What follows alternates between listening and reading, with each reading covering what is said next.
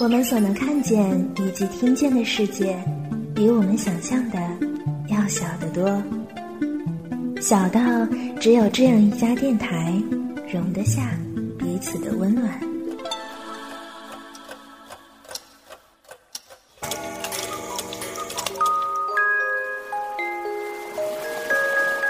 丢掉你眼里的世界，听我慢慢说。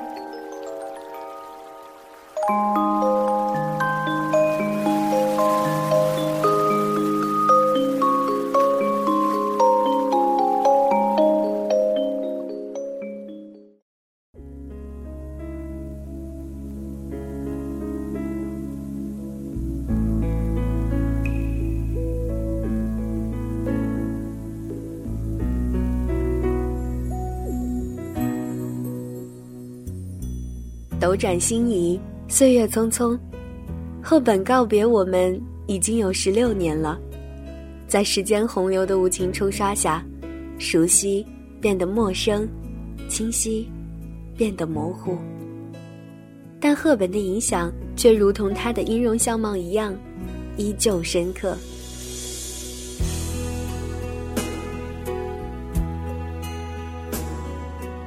各位听众朋友们，大家好。这里是有家电台，有你才有家，我是有之夏言。今天想来和大家分享这篇由暖心带给我们的《天使在人间》。或许这世间再无女子可以与你相媲美，你是美丽的代名词，你是善良的化身，你的身上有着不同于其他女性的旗帜。你有派克陪你走过时间的流逝，你有纪梵希陪你一生，你有罗伯特陪你走完最后的岁月。你是皇家公主安妮，你是卖花女伊丽莎杜丽特尔，你是奥黛丽赫本。我无权去评价你的一生有多么美好，我不能否认，我曾经一直到现在。你都是我见过的女子当中最具魅力的。世界上的每一个女子都想过像你一样，气质不凡，高贵典雅，美丽善良，甚至和你一样四国混血。可这些没有一个女子能够做到和你一样。或许那本名叫《Vogue》的杂志，比我说的更加有权威。他说，奥黛丽·赫本。影响并改变了半个世纪以来人类的审美和时尚潮流，而我，也不能落俗的一度去追随你。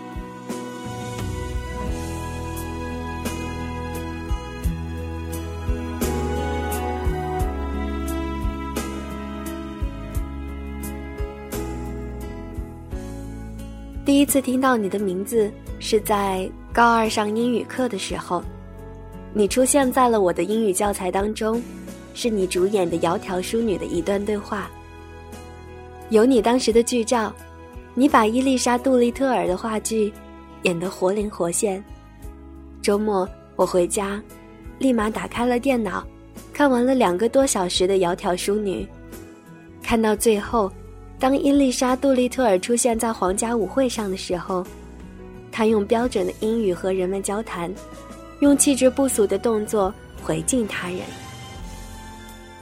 我激动不已，但同时又为他和教授的爱情捏了一把冷汗。在那一刻，仿佛你就在我身边演戏一样，仿佛伊丽莎·杜丽特尔是真实中存在的人物一样，我为你精湛的演技而喝彩。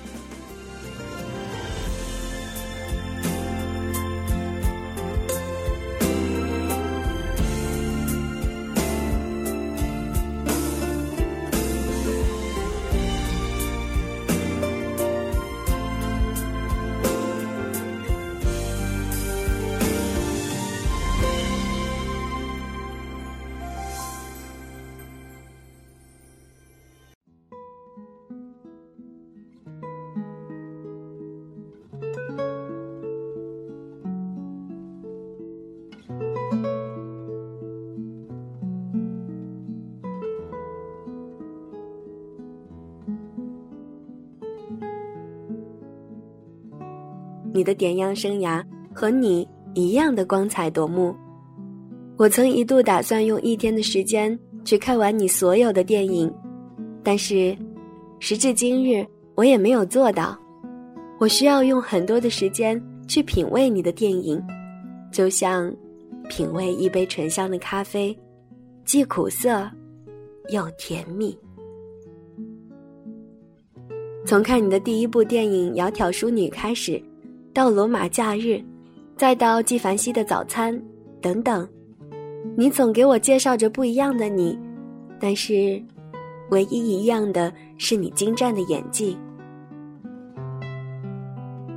我每一次都被你深深的折服，或许这就是你独有的魅力吧。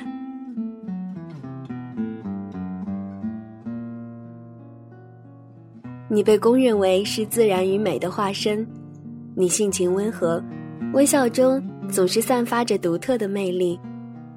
你被艾乐评为有史以来最美丽的女人第一名。对于这个评选结果，我觉得再也恰当不过了。而你，也并非只有美貌，你带给世界的爱与感动，并不仅限于自身的品行。晚年的你受邀出任联合国儿童基金会慈善大使，为第三世界的妇女和儿童争取权益。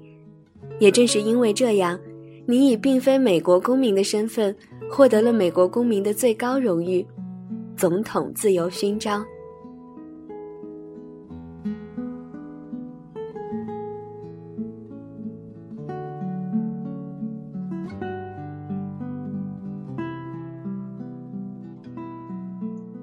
你亲赴第三世界的国家和地区，为孩子们呐喊，呼吁募捐。你做的每一件力所能及的事，在你病危之时，诺贝尔和平奖的得主德雷莎修女命令所有的修女彻夜为你祷告，使你能够奇迹般的康复。祷告传遍了整个世界。在你去世之时，伊丽莎白·泰勒伤感地说。天使回到了天国。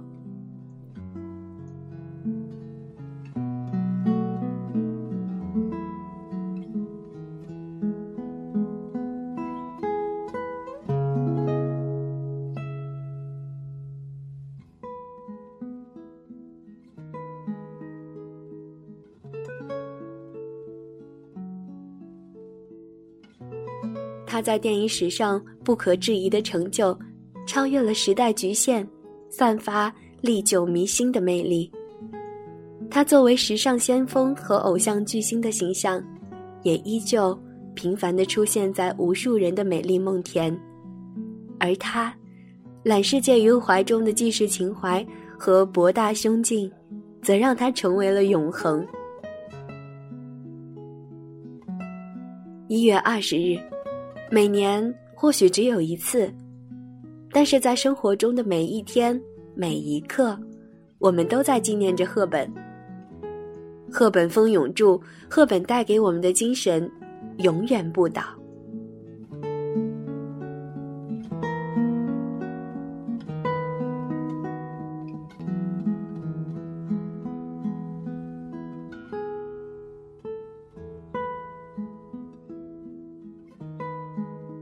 好了，我们今天的时光一语就到这里了。